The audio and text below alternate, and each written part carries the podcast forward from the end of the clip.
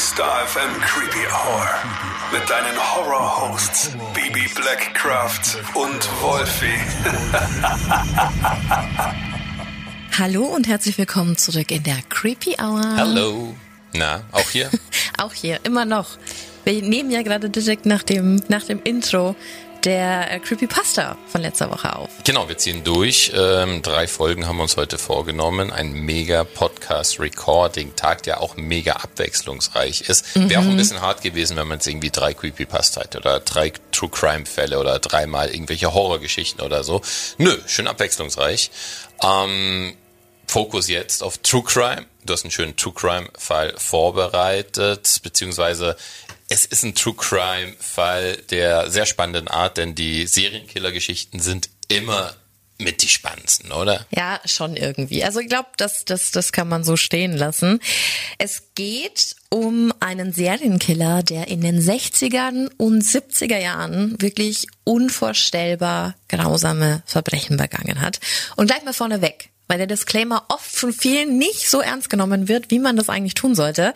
Das ist heute ein Fall, bei dem sich auch Kinder unter den Opfern befinden, womit du jetzt, wenn dir das zu viel sein sollte, auch noch die Möglichkeit hast, abzuschalten.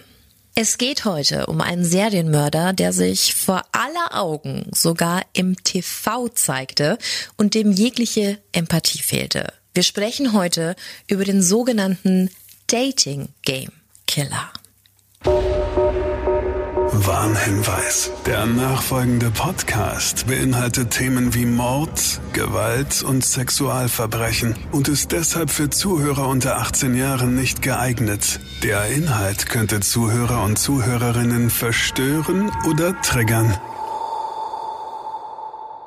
Auf dem berühmten Sunset Boulevard in Hollywood näherte sich am frühen Morgen des 25. September 1968 ein Wagen ohne Kennzeichen langsam der achtjährigen Tally Shapiro. Sie war gerade auf dem Weg in die Schule, als der Wagen langsam neben ihr herfuhr. Ein Mann sprach sie an und versprach ihr, wunderschöne Bilder zu zeigen. Dafür müsste sie nur in seinen Wagen steigen, was Tally dann leider auch tat. Diese ganze Situation geschah aber nicht im Verborgenen, denn ein Mann auf einem Motorrad, der ebenfalls auf dem Sunset Boulevard unterwegs war, hatte die ganze Situation beobachtet und wurde dabei so misstrauisch, dass er wendete und beschloss, den Wagen, in das das Mädchen gerade eingestiegen war, zu verfolgen. Zum Glück, denn kaum ein paar Minuten unterwegs fuhr der Wagen mit dem Mann und dem Mädchen in die Delampre Avenue und hielt vor einem Mietshaus. Der Mann und das Mädchen verschwanden hinter einer Haustür am Gebäude, was den Zeugen dazu bewegte, von einer Telefonzelle aus die Polizei zu verständigen. Ein Officer traf dann zehn Minuten nach dem Anruf an der Adresse ein und klopfte an der besagten Tür, in der der Mann mit dem Mädchen zuvor verschwunden war. Zuerst passierte nichts. Doch dann kam ein Mann zur Tür. Als der Officer sagte, dass er mit ihm sprechen wollte, erklärte er dann, auch spärlich begleitet hinter der Tür, dass er gerade aus der Dusche kam und sich zuerst anziehen wollte. Der Officer wurde dann aber misstrauisch und trat nach nur wenigen Sekunden die Tür ein. Und bereits nach einem kurzen Blick sah der Officer in der Küche auf dem Boden das vom Zeugen beschriebene Mädchen liegen. Reglos und in einer riesigen Blutlache. Der Officer rief sofort einen Krankenwagen. Vom Mann und dem vermeintlichen Täter fehlte aber jede Spur. Er hat sofort nach der kurzen Unterhaltung an der Tür das Haus über die Hintertüre verlassen. War das Mädchen tot? Nein, wie durch ein Wunder war das kleine Mädchen noch am Leben. Sie wurde in der kurzen Zeit vom Betreten der Wohnung und dem Eintreffen des Beamten vergewaltigt, stranguliert und hat unfassbar viel Blut verloren, verursacht durch einen Schlag auf den Hinterkopf mit einer Metallstange. Aber sie atmete noch. Ich glaube, so ganz direkt mit dem, was passiert ist, sind wir noch nie in einen Fall eingestiegen. Ähm, gab es Hinweise auf den Mann an der Tür? Ja, im Endeffekt war die komplette Wohnung ein Hinweis, denn es war die Wohnung von Rodney Alcala. Ein Fotoabgleich mit dem in der Wohnung gefundenen Pass bestätigte, dass Alcala auch der Mann an der Tür gewesen war. Aber was war dort passiert? Bei der Tatortsicherung fand man viele Bilder. Bilder von jungen Mädchen und anscheinend sollte auch Tally fotografiert werden, wie sie da so lag. Auf dem Boden, in ihrem Blut, war alles aufgebaut, um sie abzulichten. Aus den gefundenen Unterlagen in der Wohnung ging dann auch schnell hervor, dass dieser gesuchte Mann, Rodney Alcala, ein 25-jähriger Student der UCLA war, also der University of California. Mit den Namen, den sie hatten, starteten sie natürlich sofort die Suche nach dem Mann, der nun verschwunden war. Der erleitende Ermittler in diesem Fall, Steve Hodell, ordnete sofort an, das Umfeld von Alcala zu befragen. Das war jetzt mein erster Gedanke. Es muss ja Auffälligkeiten gegeben haben, oder? Irgendwas, was irgendwie seltsam, komisch an diesem Typen war. Ja, möchte man meinen, aber nein. Alle beteuerten nur, was für ein feiner Kerl dieser Rodney Alcala doch war. Also ist es jetzt an der Zeit, uns diesen Mann mal genauer anzusehen. Rodrigo Chaques Alcala Bucur wurde am 23. August 1943 in San Antonio in Texas geboren. Er war das dritte von vier Kindern des Ehepaars Raúl Alcala Bucur und Ana Maria Guterres. Als er etwa acht Jahre alt war, zog er mit seiner gesamten Familie nach Mexiko und somit ins Heimatland seines Vaters. Allerdings hielt dieses Familienglück nicht sehr lange an und nach nur drei Jahren dort verließ Raúl seine Familie, um wieder in den USA zu arbeiten was Anna Maria veranlasste, ihm mit den vier Kindern im Jahr 1954 dann wieder zu folgen. Der Vater war nicht wirklich präsent, aber trotzdem kümmerte er sich finanziell um seine Familie. Und so wuchs Rodrigo, der den Spitznamen Rodney erhielt, in der Mittelschicht in einem Vorort von Los Angeles auf. Was interessant ist, ist, dass Rodney nie negativ auffällig war. Im Gegenteil, er war ein hervorragender Schüler und bei allen beliebt, was sich mit der Aussage der Befragten ja eigentlich deckte. Er hatte viele Freunde und war prinzipiell auch ein sehr fröhliches Kind. Die Highschool schloss er sogar mit Auszeichnung ab. Er hatte eigentlich eine sehr, sehr gute Zukunft mit vielen Möglichkeiten vor sich. Doch dann verstarb sein Vater und somit der Versorger der Familie, was für die Alcala-Kinder bedeutete, dass sie sich jetzt selbst versorgen mussten.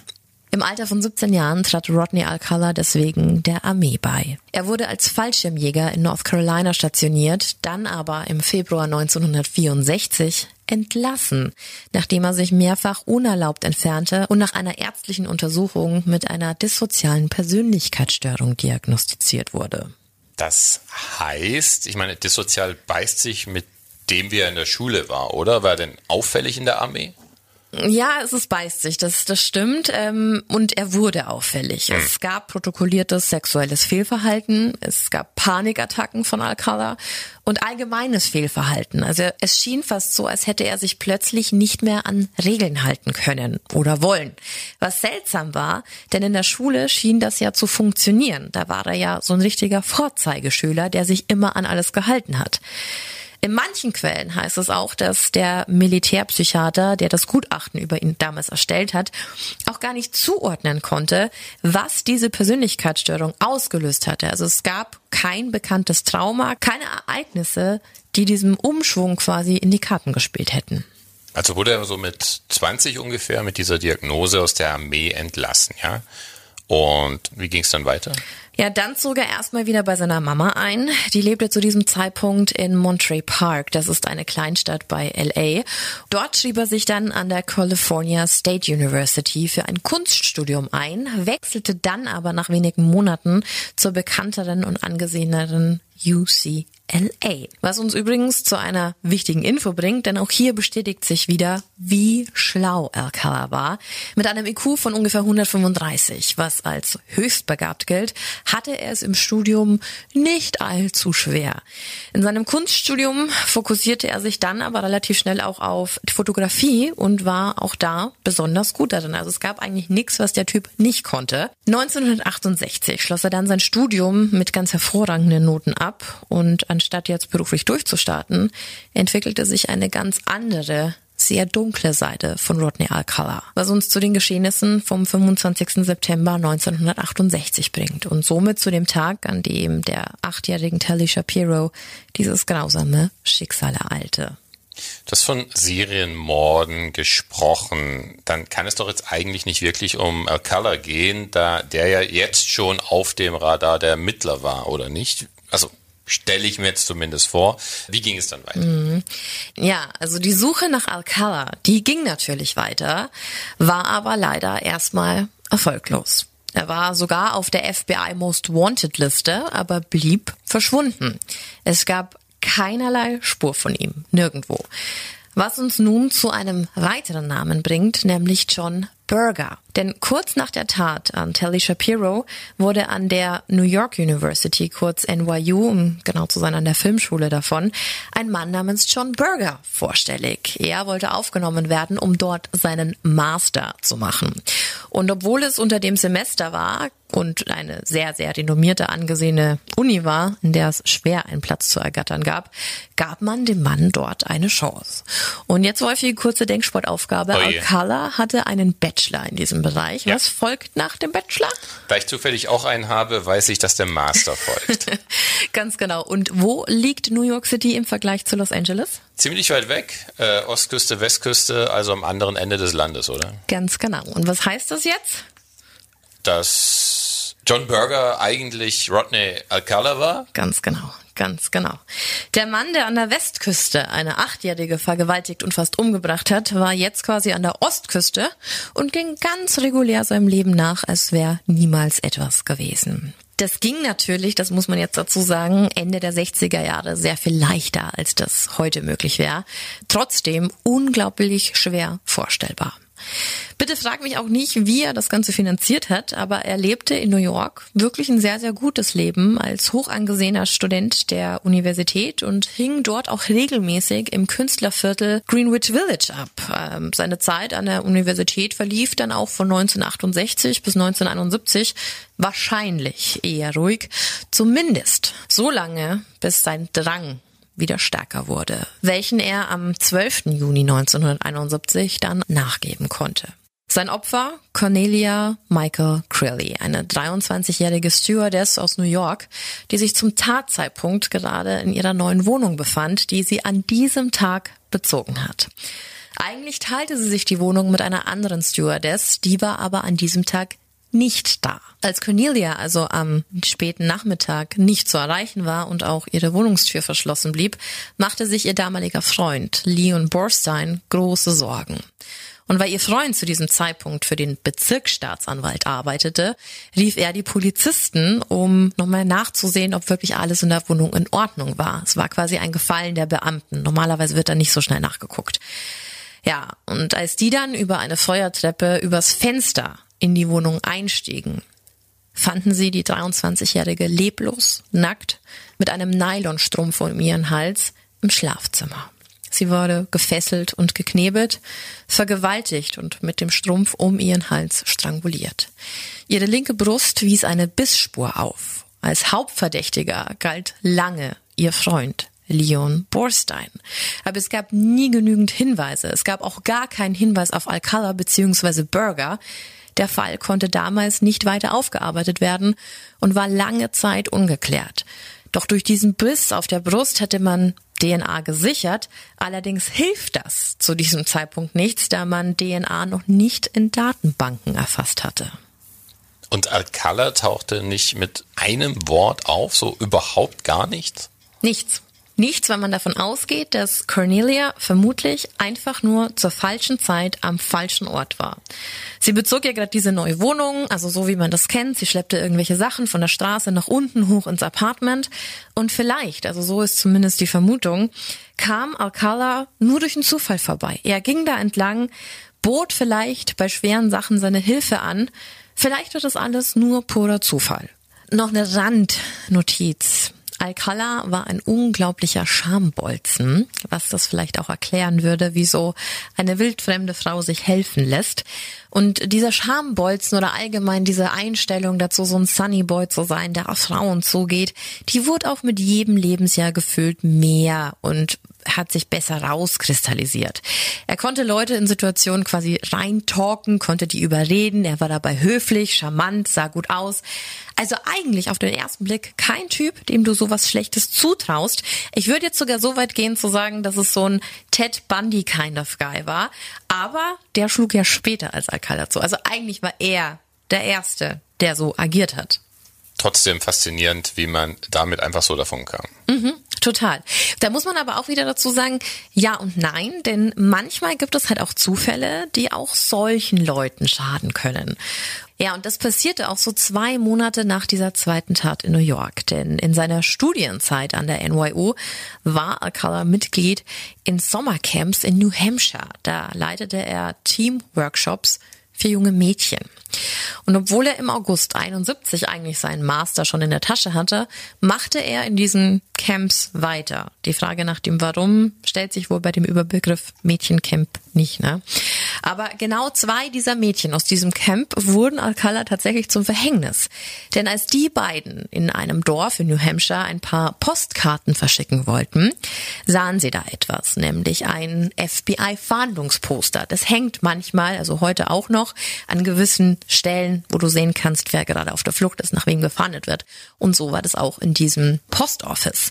Dort hing eben dieses FBI-Fahndungsposter mit zehn Verdächtigen. America's Most Wanted, wenn du so willst. Bild an Bild reihten sich da Männer, aber eins schien den Mädchen da besonders aufzufallen, weil ein Mann, der sah aus wie der Typ aus dem Camp-Workshop. Und für sie war das natürlich so, das kann doch gar nicht sein. Denn unter dem, unter dem Bild stand der Name Rodney Alcala. Aber der nette Mann aus dem Camp, der hieß ja John, John Berger. Sie wollten es eigentlich abtun, aber so ein Gefühl, so ein richtiges Bauchgefühl sagte ihnen, dass sie es zumindest vielleicht mal jemand sagen sollten. Denn die Tat des Mannes, der dem in ihrem unmittelbaren Umfeld entsprach, drehte sich um junge Mädchen. Also wenn du so einen Mann in einem Mädchencamp vermutest, dann ist es auf jeden Fall die richtige Entscheidung, diese Bedenken zu äußern. Sie haben es also jemandem gesagt im Camp und die Person wandte sich dann sofort an das FBI. Die Folge war dann tatsächlich, dass John Berger vor Ort festgenommen wurde. Sprich, jetzt hatten sie ihn und wir kommen zum Fazit der Geschichte. Nee, noch lange nicht. noch lange nicht, leider. Denn in der Tat hatte man in Kalifornien natürlich Anklage erhoben, ganz klar bei so einem, bei so einem schlimmen und schwerwiegenden Verbrechen. Es gab aber jetzt ein Problem. Familie Shapiro, samt Tochter Telly, also dem Opfer, lebten nicht mehr in Kalifornien, nicht mal mehr in den USA, womit die Hauptzeugin fehlte. Also die waren damals so schockiert und es hat so viel mit ihnen gemacht, dass sie nicht mal mehr in diesem Land leben wollten, in dem das passiert ist. Und die haben sich sehr, sehr abgeschottet. Das Ende vom Lied war also, dass er sich nur, in Anführungszeichen, wegen Kindesmissbrauchs schuldig bekennen musste und lediglich 34 Monate Haft erhielt und fortan als Sexualstraftäter in den Akten stand. Aber das ist schon faszinierend, dass da eben nur Kindesmissbrauch rauskam, ohne es abwerten zu wollen. Aber es war doch so viel mehr. Äh, ich meine, dass das Mädchen noch lebte, war ja an sich nur einem Zeugen zu verdanken, der mega aufmerksam war und einem engagierten Polizisten. Sonst wäre es doch klar Mord gewesen. Ja, das sehen wir, glaube ich, alle so. Also ich kann es auch überhaupt nicht greifen. Und das wirklich Schlimme daran ist, dass für Rodney Alcala das Leben ja mit gerade mal 34 Monaten Haft er einfach weiterging. Es ging einfach ganz regulär weiter. Im August 1974 kam er dann quasi wieder raus und da war Anfang 30. Also welche Strafe ist es denn bitte? Also das Leben von ja. ihm hat ja gerade erst mal angefangen. Und äh, genauso skrupellos wie zuvor wieselte er sich dann auch weiter auf charmante Art und Weise durchs Leben. Also er hat gar nichts aus dieser Inhaftierung gelernt. Und obwohl er ein eingetragener Sexualstraftäter war, juckte das keinen, weil er einfach so nett war, dass niemand einen Background-Check für nötig gehalten hat. Also ganz, ganz schwer vorzustellen, aber er hielt zum Beispiel auch einen Job als Fotograf und dachte halt einfach gar nicht daran, irgendwas in seinem Leben zu ändern, weswegen er nur zwei Monate nach seiner Entlassung wieder eine 13-Jährige ansprach und gegen ihren Willen an einen Strand brachte. Da wurde er dann von einem Ordnungshüter erwischt, zum Glück. Und obwohl er diese Vorstrafe und die Bewährung hatte, wurde er in diesem Fall lediglich wegen einem Joint verurteilt. Nicht, weil er sich schon wieder an eine Minderjährige rangemacht hat, sie im Auto wohin gefahren hat, wo sie gar nicht hin wollte, also eigentlich Entführung, wenn man das mal so sieht, ne? Ja. Die bedrängt hat und sie gegen ihren Willen geküsst hat. Das kannst du dir einfach nicht ausdenken, in, in welchen verqueren Schachteln oder Kisten da gedacht wurde. Also wenn du jemanden mit so einem Vorstrafenregister hast. Also wenn das alles kontrolliert wurde und gecheckt wurde und überprüft wurde, nicht so richtig anscheinend. Gruselig, vor allem er Total. wurde als Fotograf eingestellt und bei Ja. ihm wurden Fotos von Kindern gefunden. Also dieses ganze eins und eins zusammenzuzählen hat nicht gut funktioniert in diesem Fall. War derselbe Bundesstaat. Aber er wurde dann nochmal verhaftet. Also er wurde wegen diesem Joint, nicht wegen der 13-Jährigen. Er bekam zweieinhalb Jahre Haft für dieses Mitführen von Drogen und war dann ab dem 16. Juni 1977 wieder draußen. Also eigentlich das gleiche Prinzip wie beim ersten Mal, nur weil er wegen einer Lappalie quasi nur schuldig gesprochen wurde, noch deutlich kürzer. Verrückt eigentlich, Ja, oder? ja ich finde, der ganze Fall, der macht bis zu diesem Punkt schon so wütend. Ja. Und leider ist es wirklich nur die Spitze des Eisbergs. Denn da kommt noch so viel mehr. Er kam ja nicht mal ansatzweise in die Situation, dass er Angst haben musste, für immer weggesperrt zu werden, Sicherheitsverwahrung oder was weiß ich. Ich meine, in dem Moment hat ja auch noch keiner den Mord in New York auf dem Schirm. Also zumindest nicht, dass er das war, sondern da suchte man ja immer noch die Person, oder? Ja, ganz genau. Und das ist genau das Schlimme, weil anscheinend reichte dieses Davonkommen, dass er wieder nach New York zurückkehrte, um wieder zu töten. Das Schlimme ist, er hätte sich ja nicht mal so frei bewegen dürfen, als er in Kalifornien war. Er war ja auf Bewährung. Und immerhin hat er ja auch davor schon gegen seine Auflagen verstoßen. So ein Mann sollte doch dann wenigstens in regelmäßigen Abständen vorständig werden oder kontrolliert werden, oder nicht? Dass sich melden müssen, so kennt man das ja eigentlich auch, einfach so grob im Auge zu behalten. Man kann natürlich nicht 24-07 Überwachung machen, aber dass man da einmal die Woche Montag früh vorbeikommen muss oder irgendwas in der Art, wäre zumindest erwartbar. Hat aber nicht so gut geklappt. Alcala hat mal wieder seinen Charme spielen lassen, wollte unbedingt nach New York und hat deswegen seinen Bewährungshelfer erfolgreich bequatscht. Er hat quasi erzählt, er wolle dort Verwandte besuchen und dass ihm doch so ein Tapetenwechsel super gut tun würde und dass es ja eigentlich eher förderlich für ihn werde. Und der Bewährungshelfer hat einfach zugestimmt. Nichts ahnend, dass er in New York City ja einfach schon getötet hat, weil das ja niemand zu diesem Zeitpunkt wusste. Also war Rodney Alcala ab dem Juli 1977 wieder in New York City unterwegs. Und ich muss jetzt gleich mal dazu sagen, es wird etwas unübersichtlich und surreal, denn jetzt kommen mehrere Serienmörder, die wir schon in der Creepy Hour besprochen haben, ins Spiel. Aber die haben nicht zusammengearbeitet oder irgendwas. Nein, aber es war 1977 und Alcala war in Kalifornien, Los Angeles und New York unterwegs. Und lass uns mal kurz schauen, welche Serienmörder, von denen wir wissen, in diesem Zeitraum auch aktiv waren. In New York City zum Beispiel, zu dieser Zeit, nämlich genau zwischen dem 29. Juli 76 bis 31. Juli 77, gab's da David Berkowitz, Son of Sam, der äh, ja Jagd auf Paare gemacht hat. Die ganze die ganze Stadt war im Ausnahmezustand. In Los Angeles hingegen waren zwischen Oktober 77 und Februar 78 die Hillside Strangler, also Bianchi und Buono aktiv und Kurz davor waren John Wayne Gacy, zumindest bis 78, in Chicago unterwegs und Ted Bundy ebenfalls bis 78, der ja in über sechs Staaten getötet hat. Also da kann man sich nicht vorstellen, wie viel da auf einmal los war. Und das sind ja nur die, die in aller Munde waren, also sprich über die wir jetzt wissen. Und vielleicht nutzte das der ein oder andere Killer auch aus. Denn gerade als Son of Sam zum Beispiel New York schon fast lahmlegte, also du kannst da gerne mal in die Folge über Son of Sam reinhören, kam ja auch noch hinzu, dass New York in dieser Zeit eine wahnsinnige Hitzewelle erlebte und auch noch den größten Stromausfall der Geschichte hatte. Also ein richtiges Blackout. Also diese Stadt, New York City, war im Ausnahmezustand in jeglicher Hinsicht.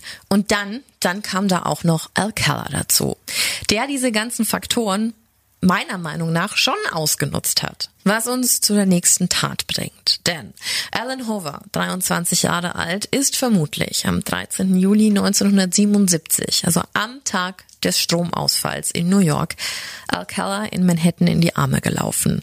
Das Ganze wurde so ein bisschen protokolliert, da ein Freund von ihr sie gesehen hatte, und zwar mit einem attraktiven Mann mit Pferdeschwanz. Die beiden wurden gesehen, wie sie vor ihrem Haus geredet haben.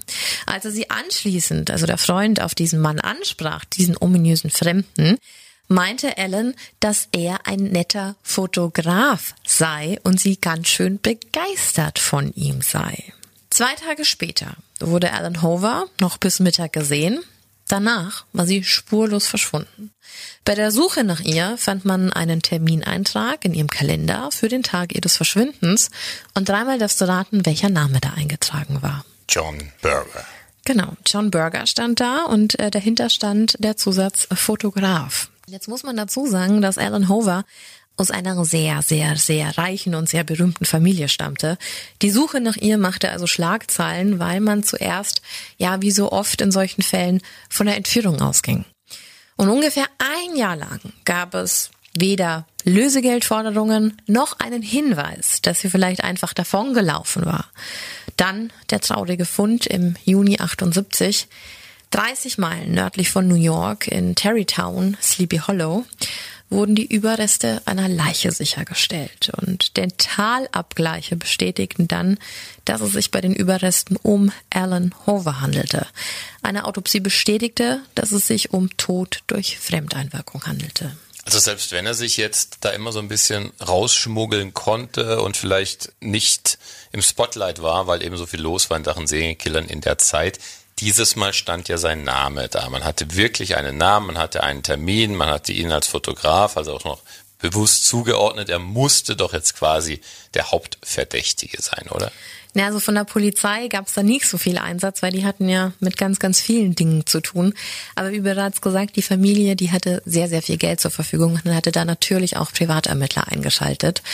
Ähm, es gab nach dem Verschwinden einen Aufruf in Zeitungen mit Flugblättern, wo natürlich nach ihr gesucht wurde, wo aber auch die Familie John Berger finden wollte, um ihn zu sprechen, wann er sie denn zum letzten Mal gesehen hätte, um herauszufinden, ob er irgendwas mit dem Verschwinden ihrer Tochter zu tun hat hatte. Aber das Ganze blieb ohne Erfolg, weil Alcala gar nicht mehr in New York war, sondern schon wieder in Kalifornien.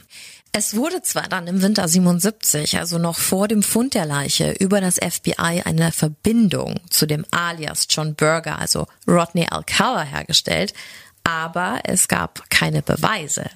Alcala wurde befragt und gab zu, Alan an dem Tag getroffen zu haben, so wie sie in dem Terminkalender stand.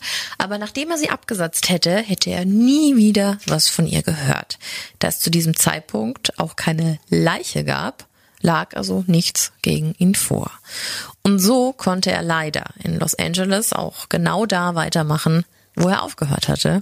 Und so machte er zum Beispiel in der Zeit von 77 bis 79 unzählige, wirklich unzählige Fotos von jungen Frauen und Mädchen und veranstaltete Fotoshootings.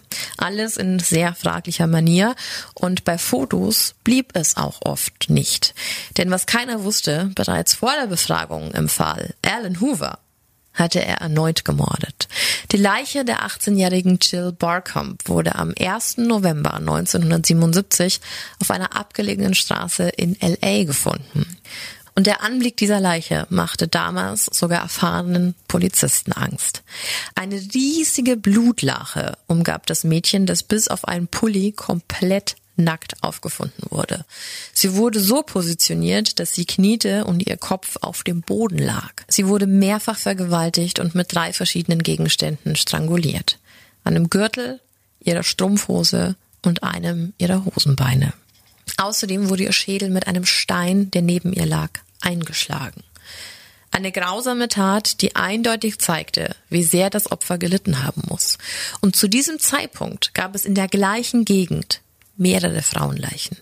Denn ab dem 18. Oktober begann, wie vorher schon erwähnt, die Mordserie des Hillside Stranglers, was dann sich ja später als die Hillside Strangler herausgestellt hat. Und zu diesem Zeitpunkt war niemandem klar, welche Leiche zu welchem Killer gehört und wer hinter diesen ganzen Morden steckte. Dieser Mord wurde also quasi fast schon dem falschen Serienmörder zugeordnet. Es dauerte wirklich noch sehr, sehr lange, bis diese Morde Alcala angelastet werden konnten. Dazu kommen wir später aber noch. Und obwohl Alcala im Fall Hoover ja noch im Winter befragt wurde, schreckte ihn das auch nicht ab, kurz danach wieder zuzuschlagen. Am 15. Dezember 1977 wurde dann nämlich Georgia Wickstead zuletzt lebend gesehen. Am nächsten Tag wurde die 27-jährige Krankenschwester auf dem Boden ihres Schlafzimmers aufgefunden. Sie wurde vergewaltigt, gequält, geschlagen und mit einem Hammer ermordet. An jedem Tatort, den wir bis dato gehört haben, wurden natürlich Spuren gesichert. Manchmal konnte Sperma, Blut, Bissspuren oder Handabdrücke sichergestellt werden, aber die Datenbanken der damaligen Zeit und die nicht vorhandenen DNA-Möglichkeiten konnten mit nichts abgeglichen werden. Es gab keinerlei Chance.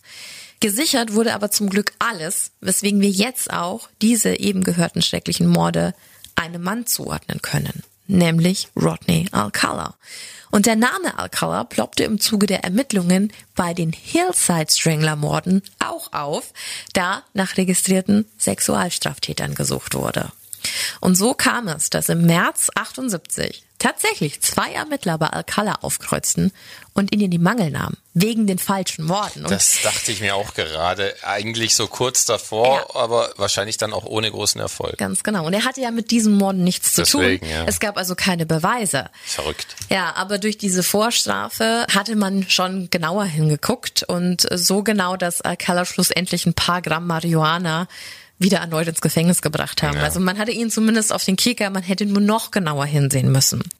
Leider ging diese Strafe für den Besitz von Marihuana aber leider nur ein paar Wochen. Und auch hier wieder, anstatt jetzt vorsichtiger zu werden, zu spüren, dass da was los ist, dass die alle ganz genau hingucken, ging es mit dem bestialischen und frauenhassenden Morden durch den damals 34-jährigen Alcala einfach weiter. Am 24. Juni 1978 wurde die Leiche der 32-jährigen Charlotte Lamb gefunden. Auch sie wurde in ihrem Zuhause vergewaltigt, misshandelt, stranguliert. Auch ihre Leiche war in eine seltsame Pose gebracht worden, mit den Armen hinter dem Rücken verschränkt und dem Gesicht nach oben. Alcala war hier sogar Gefahr gelaufen, erwischt zu werden, da Charlotte nicht in ihrer Wohnung, sondern im Wäscheraum ihres Mietshaus war. So sicher fühlte der sich damals. Also meine, die Situation war natürlich absurd, wenn mehrere Serienkiller mehr oder weniger parallel unterwegs waren und die Opfer ja dann wirklich mehr oder weniger willkürlich ausgewählt wurden, nicht nach Schema F ausgewählt wurden, die Verbindung nicht bestand und so weiter und so fort. Aber es fasziniert schon und es macht es auch ein bisschen unheimlich, dass er anscheinend zu dem Zeitpunkt überhaupt keine Angst mehr hatte, geschnappt zu werden oder irgendwas, dass ihm irgendwas passieren könnte. Ja. So God-Mode activated, so Ja, ganz genau, ganz genau. Und so wie du es jetzt gerade ansprichst, wäre dann deine Intention, wenn du solch schlimme Dinge gemacht hast, dein Gesicht ins National TV zu halten? Gefahr laufen, dass jemand John Berger erkennt und sagt, hey, das ist doch Rodney. Oder hey, den Typen habe ich doch mit der und der gesehen. Wäre das deine Intention? man kann sich's eigentlich nicht vorstellen, dass man so leichtsinnig wird. Aber hat er ja wohl, hast du schon im Intro gesagt, er, er hat ein Interview gegeben, oder? Nee, viel frecher. Wir hören mal kurz rein. Okay. From Hollywood, the dating capital of the world, it's the Dating Game. Thank you. Welcome to the dating game. Number one is a successful photographer who got his start when his father found him in the dark room at the age of 13, fully developed. Between takes, he might find him skydiving or motorcycling. Please welcome Rodney Alcala. Rod, welcome. Bachelor number one, Yes. what's your best time? The best time is at night. Nighttime. Why do you say that? Nighttime's when it really gets good. Then you're really ready. A bachelor number one, what are you called and what do you look like? I'm called the banana, and I look really good. Uh, can you be a little more descriptive? Peel me. I'm going to ask you a question. Will that date be bachelor number one? Well, I like bananas, so I'll take one. Say hello to Rodney Alcala. Rodney, come on and say hello. Also, A, allein das zu sehen ist irgendwie total weird, als wäre das ähm, eine Parodie auf eine TV-Show von damals, auch wenn es damals so waren. Und dann, wenn man ihn da so sitzen sieht, so Smiley und lächeln, Sunnyboy-mäßig und es ist irgendwie wichtig, dass man ihn sieht Ja. in diesem Zusammenhang. Dann kam das noch ein bisschen dieses Einnehmende, was er wohl hat und dass Ja, man genau. ihm Also, vertraut wie und so. würdest du ihn denn beschreiben? Oh, das ist schon so ein, naja, Also er sticht schon raus, ne? er sticht raus, er ist ein Typ, er sieht gut aus, er ist ein, ja, so ein Checker, der die Damen abends mitnimmt, dem sie auch vielleicht zufliegen können. Äh, zumindest, äh, wenn Fliegt man an den Haaren. Er ist cool, er hat Sprüche, Er ist schlagfertig, Er ne? ist schlagfertig. Ich verstehe, dass man ihm sowas never ever zutrauen würde. Ja, also um das nochmal kurz ähm, zu erklären, es ist ja The Dating Game. Das ist sehr vergleichbar, wenn nicht sogar der Vorreiter für das deutsche Format Herzblatt. Sieht genau gleich aus, ja. Wenn sich da vielleicht noch jemand, also zumindest die Älteren von uns dran erinnern. Ich hab's verstanden.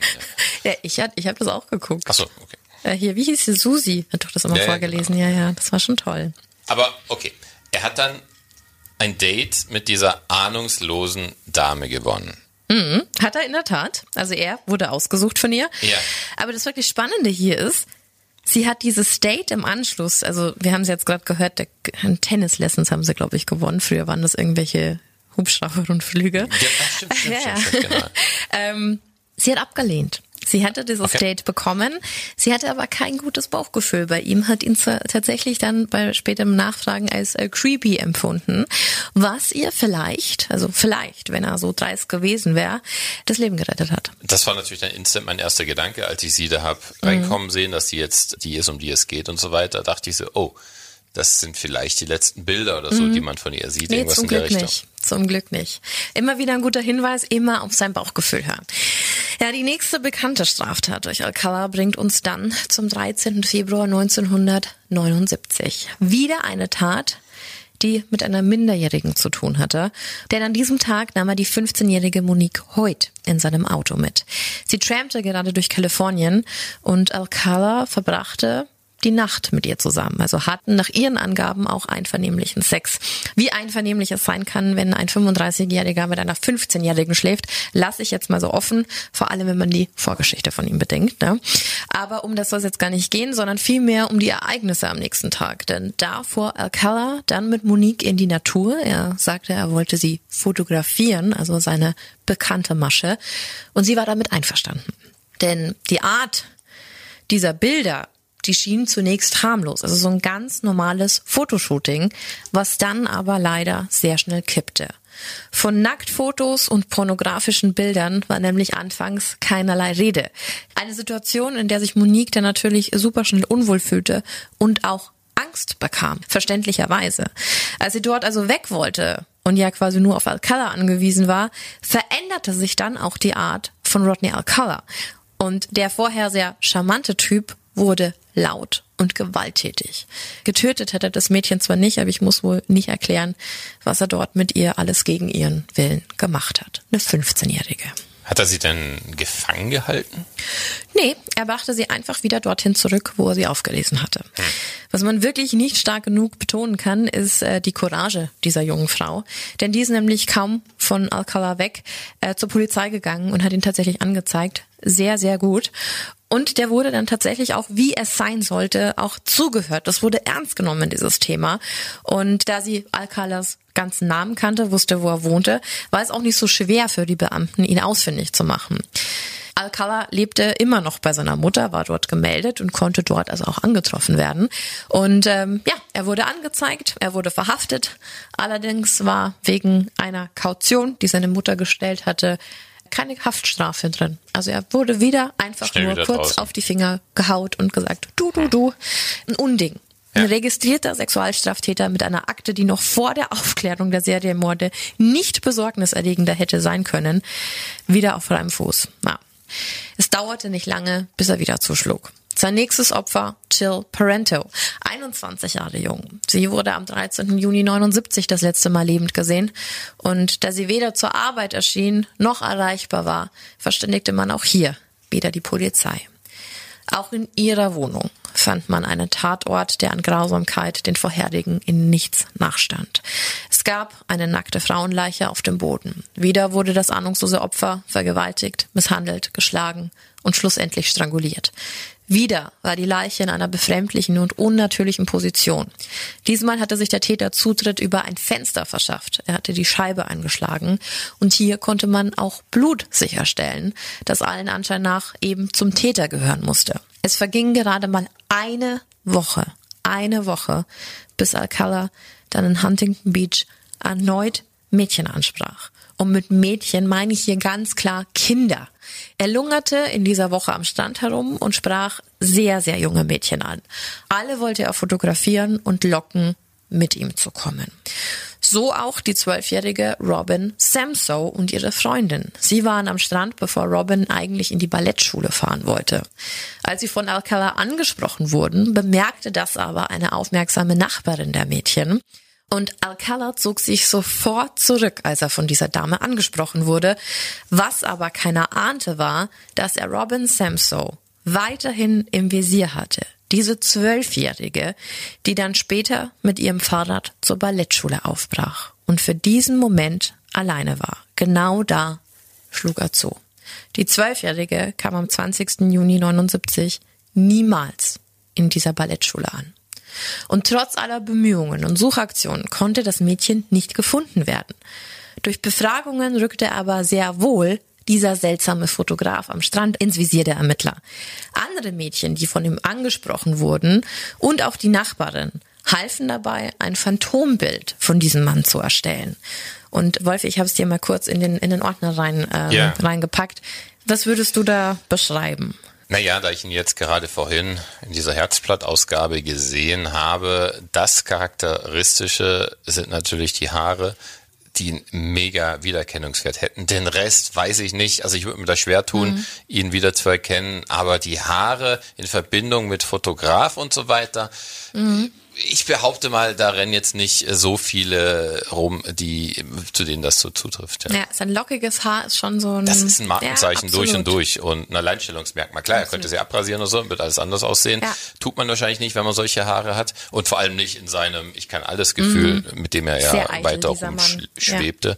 Also von dem her mal sehen, ob es was gebracht hat am Ende. Also wenn dann durch die Haare. Ja, also nochmal zurück zur Geschichte. Am 20. Juni ist quasi die kleine zwölfjährige Robin verschwunden. Am 2. Juli mit diesem Phantombild, mit dieser Skizze im Umlauf. Dann aber die traurige Gewissheit. Die Überreste des kleinen Mädchens wurden im Angeles National Forest durch zwei Ranger entdeckt.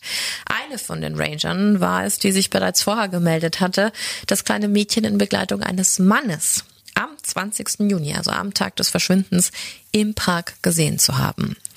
Die stark verweste Leiche des Kindes war so schlimm zugerichtet, ihr Kopf war abgetrennt und auch eine Hand und ein Fuß waren nicht mehr am Körper. Aber ob das nun Alcala oder die Tiere im Park waren, konnte man nicht mehr feststellen. Aber die Vorstellung an sich ist einfach so unfassbar grausam dann zumindest dieses Phantombild und die Zeugen, die es gab, hat das dann zumindest etwas gebracht, dass man ihm näher gekommen ist, dass man ihn vielleicht sogar gekriegt hat? Ja, diesmal konnte er sich tatsächlich den Konsequenzen nicht mehr entziehen. Sogar sein ehemaliger Bewährungshelfer glaubte ihn auf dieser Zeichnung zu erkennen und ein Wagen, der im Wald am Tag gesichtet wurde, der entsprach ebenfalls dem Wagen von Alcar. Und alle diese Infos plus seine Akte reichten dann endlich, endlich aus, um ihn am 24. Juli 1979 zu verhaften. Welche Büchse der Pandora da aber tatsächlich geöffnet wurde mit dieser Verhaftung von Alcala, das hatte wahrscheinlich zu diesem Zeitpunkt niemand kommen sehen. Es wurde ja auch nicht wirklich ein Serienkiller für diese Morde damals gesucht, oder? Nee, also es ist ein ganz, ähm, ganz untypischer Fall, weil die Tatorte auch so unterschiedlich waren. Hm gesucht wurde ja schon. Also remember, ein paar Opfer wurden ja zuerst auch einem anderen Killer zugeordnet. Also es gab da ja schon ein gewisses Muster. Aber hier wurde jetzt erstmal im Mord der Zwölfjährigen ermittelt. Einzelfall, ja. Genau. Und natürlich wurde dabei alles von Alcala durchsucht. Also Auto, Wohnung, Zimmer und so on. Aber ja, viele Dinge wurden mitgenommen, aber es war nichts Auffälliges dabei. Als er dann aber in der U-Haft seine Schwester in einem Gespräch, das natürlich überwacht wurde, ja, so ein bisschen bequatschte, wurden die Beamten hellhörig. Denn er meinte zu ihr, sie solle eine Lagereinheit in Seattle leerräumen und die Sachen bitte verschwinden lassen. Das passte wiederum zu einer sichergestellten Quittung, die bei seinen Sachen gefunden wurde, eben für wohl besagten Lagerraum. Das Verrückte war nur, dass es in Seattle, Washington war. Okay, ich bin jetzt kein Geografie-Crack, aber LA und Seattle, das liegt jetzt nicht gerade nebeneinander. Hm, hast du gut aufgepasst. Das ist überhaupt nicht nah. Es sind 17 Autostunden 17. Das ist nicht um die Ecke. Aber warum so weit weg? Ja, gute Frage. Lag aber wahrscheinlich an dem Inhalt, den er da versteckt hielt. Denn du erinnerst dich, dass ich gesagt habe, er machte ja über Jahre hinweg immer wieder Bilder. Also vor allem von jungen Mädchen und viele Opfer lockte er eben auch mit diesen Fotoshootings. Das haben wir jetzt auch oft gehört, dass es seine Masche war. Er Genau. war ja auch am Strand unterwegs und wollte Fotos schießen. Und ähm, die fand man. Mehrere hunderte, ja fast tausende Bilder lagerten in dieser Einheit in Seattle. Und das wirklich Interessante daran ist, dass dieser Lager-Space, also es war kein richtiger Raum, es war quasi so ein größeres Schließfach, dass der tatsächlich erst neun Tage nach dem Auffinden von Robins Leiche angemietet wurde. Also er musste gewusst haben, dass da irgendwas auf ihn zukam. Spannend hätte ich gar nicht unbedingt erwartet in diesem Godlike-Modus, in dem er sich befand, dass er das, ich hätte eher erwartet, dass er das ignoriert. Aber man hat dann, dann am Ende wirklich nur Bilder gefunden? Nein, es wurde auch noch etwas anderes gefunden, was ihn schließlich direkt zu Robin, also seinem letzten Opfer, verlinkte. Nämlich ein kleines Säckchen, ein Säckchen voll mit Ohrringen. Ich habe dir auch mal das Foto reingepackt. Ja. Es gab ein paar, ja, Stecker, Ohrstecker, die Robins Mutter ganz besonders vorkamen, denn es waren ihre. Dieses Paar hatte sie ihrer kleinen Tochter an dem Tag nämlich noch ausgeliehen. Es waren zwei ganz einfache Goldstecker mit einer goldenen Kugel vorne dran. Nichts Besonderes. Aber wenn man sich allgemein mal diese Ohrringe da ansieht, von denen er behauptet, dass sie ihm gehört hätten, glaube ich, wird schon klar, dass es nicht nur Ohrringe waren, sondern das waren Trophäen. Also es war eine ganz klare Trophäensammlung. Andenken an die Frauen, deren Leben er in ihren letzten Stunden zur Hölle gemacht und anschließend genommen hatte. Vor allem, also ich finde das Bild mega creepy. Diese kleine Tasche da ist und die Ohrringe daneben, ein Lineal noch für die Größenangabe. Und wenn man sich diese Ohrringe so anschaut, sieht man ja auch, dass das vermutlich Ohrringe sind, die von jungen Menschen getragen Ja. werden. Das sind jetzt ja keine Designer-Schmuckstücke oder irgendwas. Hier einmal noch so eine kleine Kuckucksuhr und hier so ein, so ein Kinderwagen. Und also ganz einfache Dinge und verspielte Dinge und so weiter. Ein mega creepy Bild. Äh, Bin gespannt, wie sich das jetzt weiterentwickelt hat. Ähm, wie ist man denn jetzt auf die anderen Frauen gekommen und wie ist das Urteil vor allem ausgefallen am Ende? Also ich kann ja schon mal sagen, eine langwierige Angelegenheit war das alles. Es gab so einige Dinge, die im ersten Prozess ab Februar 1980 nicht so glatt liefen. So gab zum Beispiel seine Schwester und seine Mutter Alcala ein Alibi für den 20. Juni. Das war allerdings natürlich nicht wasserdicht. Und für die Jury stand dann auch relativ schnell fest, Rodney Alcala war schuldig. Ohne Frage, er hatte Robin Samso getötet. Und weil er sie auch noch entführt hatte, lautete das Urteil dann auf die Todesstrafe. Die wurde dann aber vom obersten Gerichtshof 81, also ein Jahr später, wieder aufgehoben, da es Fehler gab. So zum Beispiel die Info, dass Alcalas Vorgeschichte niemals hätte in diesem Prozess getragen werden dürfen. Also sprich, die Jury war beeinflusst, um einen fairen Prozess zu gewährleisten, also ein Formfehler. Er wurde aber nicht schon wieder laufen gelassen oder irgendwas in der Richtung. Nein, nein, zum Glück nicht. Der hockte bis zum neuen Prozess schon im Todestrakt, also weil das Urteil war halt gesprochen und da verblieb er dann erstmal. Und das Ganze dauerte dann aber ganze sechs Jahre. Ne, Krass. bis dieser Prozess dann erneut verhandelt wurde. Es war dann also schon 1986 und wieder lautete das Urteil einstimmig schuldig Todesstrafe. 2001 also 86 zu 2001. Dann wieder eine Wendung. Seine Todesstrafe wurde wieder umgeworfen. Grund wieder Verfahrensfehler und angebliche Beweise, die seine Verteidigung damals nicht hätte vorlegen dürfen. Die Todesstrafe war dann erstmal vom Tisch, aber Alcala blieb in Haft, bis es plötzlich 2003 auch weitere Morde gab, die Rodney Alcala zugeordnet werden konnten. Plötzlich standen die Namen der verstorbenen Jill Barcombe, Georgia Wickstead, Charlotte Lamb und Jill Parentau auch auf seiner Liste. DNA sei Dank. 2010 gab es dann auch einen Hinweis auf Cornelia Crilly und Alan Hoover als potenzielle Opfer von Alcala. Also sprich, New York konnte auch endlich ihre Spur mit der von Alcala in der FBI-Datenbank abgleichen. Das war jetzt aber nochmal ein ordentlicher Sprung. Wir waren jetzt 2003, jetzt 2010. Warum so lange? Weil das alles so lange gedauert hat. Krass. Ja. Man beschloss erst 2010, das musst du dir mal geben, 2010 Rodney Alcala nochmal in Kalifornien anzuklagen. Er saß natürlich schon die ganze Zeit im Gefängnis. Dann aber eben in fünffacher Ausführung, nämlich mit den fünf Morden in Kalifornien an Robin Samso, Jill Barcom, Georgia Wickstead, Charlotte Lamb und Jill Parento. Es gab also diesen Prozess und in diesem Prozess beschloss Rodney Alcala, dass es schlau wäre, sich selbst zu verteidigen. Mehr Bühne kann man, glaube ich, so einer Person in diesem Fall nicht geben, musst du aber zulassen, wenn er das so will. Und wenn man als Anwalt fungiert, hier nochmal ganz klar, darf man auch alle Zeugen befragen. Wie zum Beispiel die Mutter der Zwölfjährigen, was eine widerliche Vorstellung ist, wenn du weißt, was ich meine. Das ist absolut absurd, dieses Bild da vor Augen, wie er dasteht und vielleicht ein ich habe jetzt die Bilder nicht gesehen, aber so einer auf Anwalt macht. Er ist ja keiner und das irgendwie so, oh, ganz schlimm, oder? Man kann da auch äh, Videomaterial zu online angucken. Es ist sehr, sehr widerlich. Du musst, du bist ja verpflichtet vom Gericht aus, die Wahrheit zu sagen und musst dem mutmaßlichen Mörder, von dem du ziemlich sicher weißt, er ist es, dann Fragen über deine tote Tochter vor Gericht beantworten. Krass. Genau so. Genau so. Heftig. Ja. Und dieser ganze Prozess war wie so ein makaberes Theaterstück. Also der vernahm sich selbst, hat dann in unterschiedlichen Tonlagen mit sich selbst gesprochen, zeigte Mitschnitte aus The Dating Game, also das, was wir uns vorher auch angeguckt haben. Es war absolut bizarr. Diese, diese Ausschnitte hat er gezeigt, um zu beweisen, dass er diese Ohrringe damals schon hatte, obwohl man nichts erkennen konnte. Er spielte sogar ein Lied ab, das ums Töten ging. Er sah sich in dem Fall selbst als Opfer und wollte allen in der Jury ein schlechtes Gewissen machen, wenn sie ihn zum Tode verurteilen würden, wären die Geschworenen ebenfalls Mörder. Also das war so seine, das war so sein Trick. Er wollte einfach alle verrückt machen. Aber womit wohl keiner in dieser Situation gerechnet hätte, eine Frau, deren Kindheit zerstört wurde und Alcala nur durch unglaublich viel Glück überlebt hatte, konnte einen Akzent in dieser Verhandlung setzen, der keinen Zweifel mehr über das zuließ, was Alcala verdiente.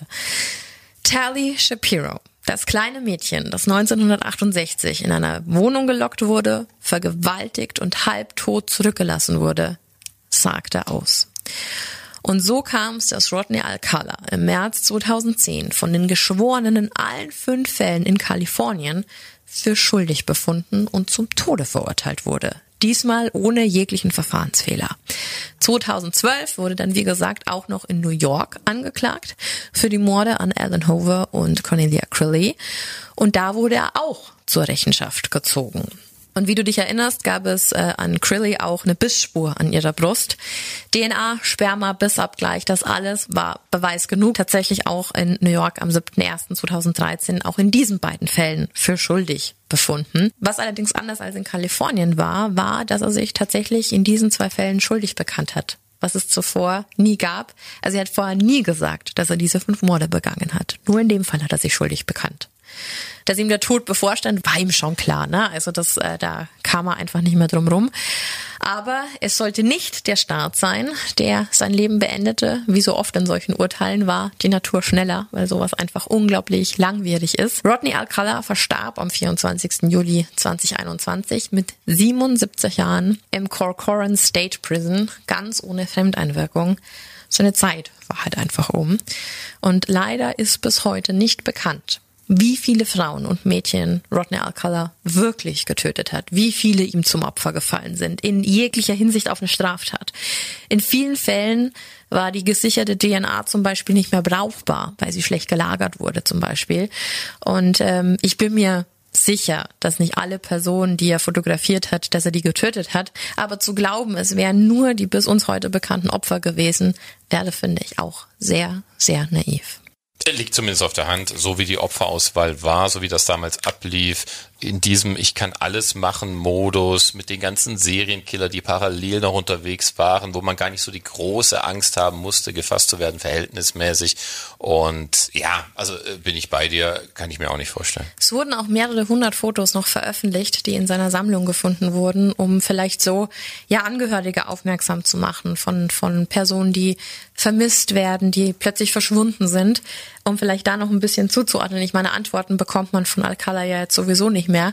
Aber auch damals gab es zum Beispiel einen Fall, ich glaube, das war gerade auf dem Weg von New York zurück nach Kalifornien. Da muss man ja durch unglaublich viele Staaten, also das muss man sich auch mal vorstellen, ne? durch wie Ja, viele total. Bundesstaaten er da gefahren ist. Ja, da wurde ihm auch ein Foto gezeigt äh, von von einer Person und der hat so drauf gedeutet. Also das hat er zumindest hat der hat der Ermittler in so einer Reportage mal gesagt. Aber er hat nie gesagt, dass er sie getötet hätte. Er hat nur gesagt, da habe ich sie zum letzten Mal gesehen. Ja, das ist mein mein Revier gewesen. Also ich glaube, er hat bis zuletzt einfach das getan, was er am besten konnte, nämlich ein Spielchen gespielt und versucht, Leute zu manipulieren. Ein ganz, ein ganz, ganz krasser Fall. Auch hier viele, viele Opfer hätten verhindert werden können. Hätte man da früher reagiert, hätte man da mehr drauf geachtet.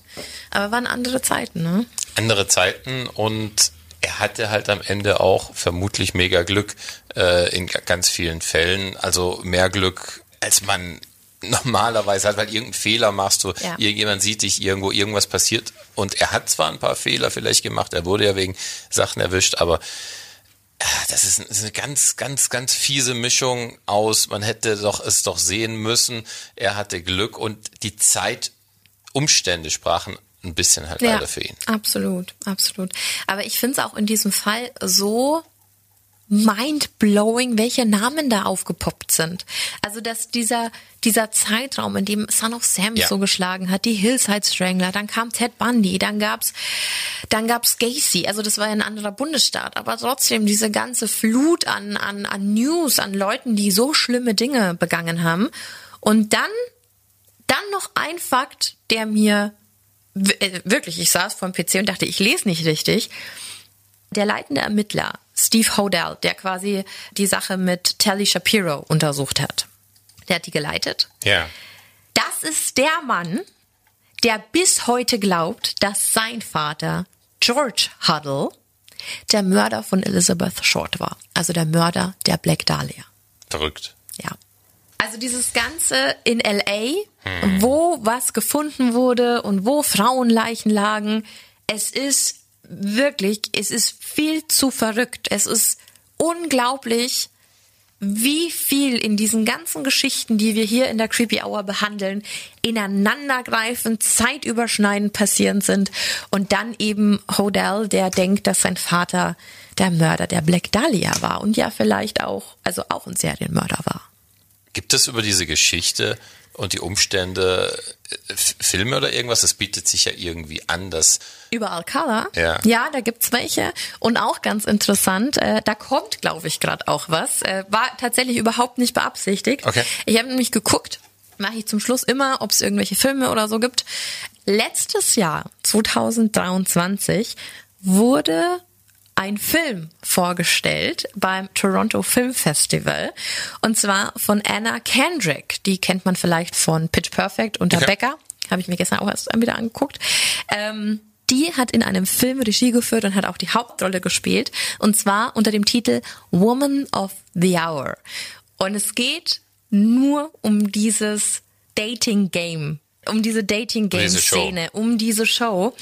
Genau, also sie beleuchtet quasi diese Situation, dieses echten Falles, diese Situation aus dieser Dating Show. Und jetzt kommt's, die hat es eben gezeigt bei dem Toronto Filmfest letztes Jahr. 2023. Kurz darauf hat sich Netflix die Rechte gesichert. Okay. Also das heißt, in den nächsten Monaten wird wird wahrscheinlich dieser Film Ja. äh, entweder bei uns später, aber auf jeden Fall in Amerika, wenn du ein gutes VPN-Programm hast, kannst du es vielleicht schon früher gucken. Ähm, da wird auf jeden Fall was kommen. Also es gibt auch noch eine Spannend. andere Verfilmung und so. Ähm, aber auf, auf die Nummer bin ich sehr gespannt, Ja. weil die, glaube ich, auch allgemeine, allgemein diese Situation beleuchtet, wie Frauen da auch dargestellt wurden in, in dieser Dating-Show. Also es war ja schon, waren schon noch andere Zeiten. Also auch dieser Witz, den der Moderator da am Anfang gerissen hat und so. Und dann wirst du auch noch einem Serienmörder ausgeliefert. Also ganz, ganz wilde Kombi äh, hier in diesem Fall. Und ähm, finde es auch so krass, weil ich habe davor noch nicht viel über Rodney Alcala gehört, um ehrlich zu sein. Ich kannte den Namen maximal, aber diese Größenordnung ja. hätte ich da, weil er fällt eigentlich nicht in der Reihe von diesen genau. großen berühmten Serienkiller, da ist er eher außen vor. Ne? Ja, sehe ich auch so. Ja. Und ähm, ja, also ein ganz schlimmer Mann mit ganz, ganz schlimmen Taten, der, finde ich, einem Ted Bundy in nichts nachsteht, um, um da jetzt mal dabei zu bleiben, über was berichtet wird und was nicht. Ja, auf jeden Fall ein krasser, krasser Fall. Ich denke, mir bleibt vor allem dieses Bild hängen diese kleine Tasche mit den Ohrringen nebendran ah, das hat so, so eine Intensität irgendwie. Das ist so ein Bild, das siehst du dann. Das ist jetzt bei mir hier so im Skript und äh, wurde reingelegt und so weiter. Und äh, wenn du das zum ersten Mal siehst und dann diese Geschichte parallel dazu hörst, das ist so das Keybild dann, das du damit künftig verbindest, sobald dieser Name fällt. Ist vermutlich bei mir das und natürlich äh, das Lockengesicht von ihm. Mhm. Mein erstes Bild, das ich gesehen habe, war der Tatort der Telly Shapiro. Ja. Der ist wirklich so ein Fall, der, der, boah, der so betroffen macht. Ja. Weil alleine diese Vorstellung, dass er so auf die Jagd gegangen ist, dass er Leute, dass er, dass er so charmant war und, und dann auch junge Mädchen angesprochen hat und dass er da immer wieder damit davongekommen ist und dass er sich so aufdrängen konnte.